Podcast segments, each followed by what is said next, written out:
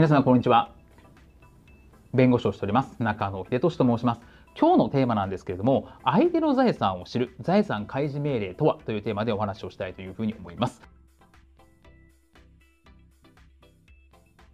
これですね、何の話かというと、判決で、まあ、勝訴判決を得た後みたいなイメージになるわけですね。つまり、何が起こってるかっていうと、判決で勝ちました。いくらいくら支払いみたいなところがあって、支払い命令出てます。ですけど、相手の財産がわからない。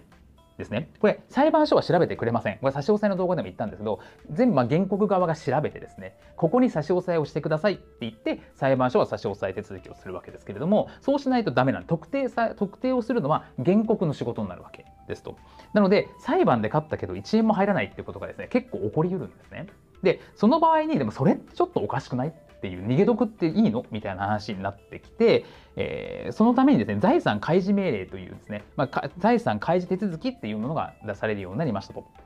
で、この財産開示手続きの申し立てを行うとどうなるかっていうと相手方ですよね被告払わなきゃいけない方はですね裁判所に出向いてで自分の財産はこれです。銀行口座はこれで不動産はこれで車持っててみたいなことを言わないといけない。裁判所の前で、えー、それを言わなきゃいけないっていう制度がこれは財産開示手続きという形になります。で、じゃあ、この財産開示手続きについて、どういう条件があるかって話なんですけど、あの判決とか裁判上の和解などですね、まあ、債務名義って言ったりするんですけど、あの支払うっていうことがですね、まあ、裁判上ですね、公上明らかであるっていうことですね。まあ、裁判所の判決が主かなというふうに思いますけれども、あの契約書とかじゃダメで、あくまで裁判をして、それは確定しているっていうところ。そして、一回強制執行やったんだけれども、ね、自分の知ってる銀行口座とかやったんだけれども、回収ができなかった。ですね。あの、これ、回収のとこ、差し押さえのところでも言いましたけれども、判決が出ると、まあ、弁護士会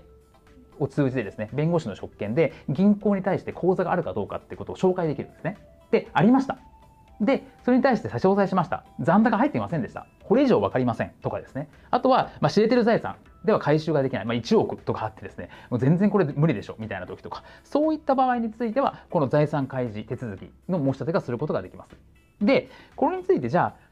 言われた方、被告側が出なかった場合どうなるのかって話なんですけど、まあ、不出頭の場合とか、あと先生拒絶する、言ったんだけれども言いたくありませんと言ったりとか、あと虚偽ですね、財産ありません、実はあるのに財産ないですといった場合どうなるのかっていうと、一応刑事罰があります。6ヶ月以下の懲役、50万円以下の罰金いうふうに刑事罰がありますよというところなので、まあ、刑事罰、まあ、これ新たにですね、えー、改正法で付け加えられたところなんですけれども、あります。